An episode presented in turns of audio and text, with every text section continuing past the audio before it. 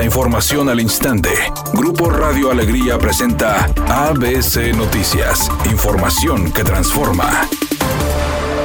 Representantes legales del exgobernador Jaime Eliodoro N llegaron al Palacio de Justicia previo al inicio de la audiencia en la que se determina el futuro legal del exgobernador. Y minutos antes de las 3 de la tarde arribó un vehículo donde viajaban los abogados. El abogado Eduardo Vigil Sánchez dijo que no podía comentar nada al respecto, ya que estaban haciendo un trámite administrativo para posteriormente dirigirse a la primera audiencia, la cual inició en punto de las 16 horas desde el Palacio de Justicia en Monterrey. La defensa legal del exmandatario llegó al recinto después de las 15 horas para la primera audiencia de control de delitos electorales que se realiza mediante Zoom con el exmandatario dentro del penal 2 de Apodaca. El abogado Gabriel García, parte de la defensa del exgobernador, dijo afuera del centro penitenciario que la libertad del exmandatario dependerá de lo que dicte el juez al final de la audiencia, afirmando que Jaime Eliodoro N se encuentra tranquilo pese a estar privado de su libertad. Finalmente dijo que será el Poder Judicial quien tenga la última palabra sobre el futuro del exgobernador, aunque reconoció que la defensa hará lo posible por llevar el proceso en libertad.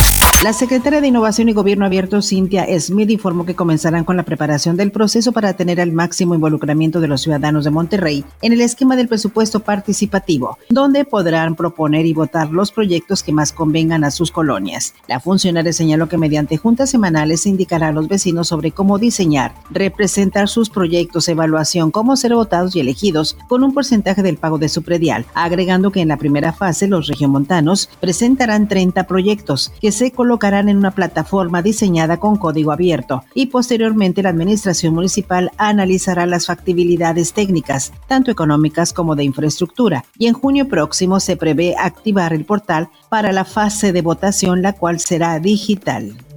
El Senado de la República aprobó por unanimidad reformas a la ley del Instituto Mexicano del Seguro Social para reconocer los derechos sociales y laborales de más de dos millones y medio de trabajadoras y trabajadores del hogar. El presidente de la Comisión del Trabajo y Previsión Social, Napoleón Gómez Urrutia, externó. Gracias a la aprobación de este dictamen, todas las personas trabajadoras del hogar tendrán acceso a atención médica, farmacéutica y hospitalaria para ellas y sus familias a incapacidad por enfermedad o accidentes de trabajo, a estancias infantiles e instalaciones deportivas y culturales, así como una pensión que facilite el disfrute de su vejez.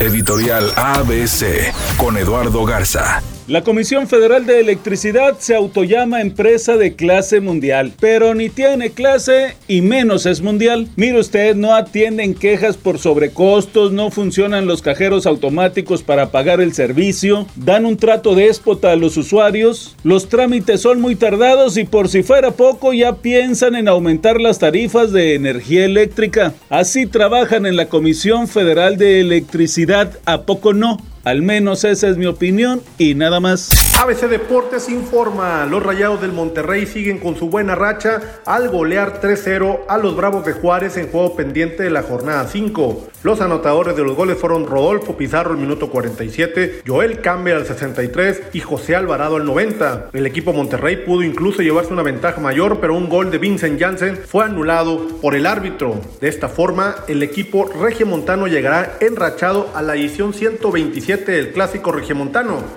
Luego de que se rumoró que después de su boda la actriz Altair Jarabo dejaría la actuación, ella dejó claro que eso no sucederá, al menos no por el momento, porque será parte del elenco de la nueva telenovela Corazón Guerrero. Ahí interpretará a una villana y según dijo la actriz es la más mala de las que le ha tocado.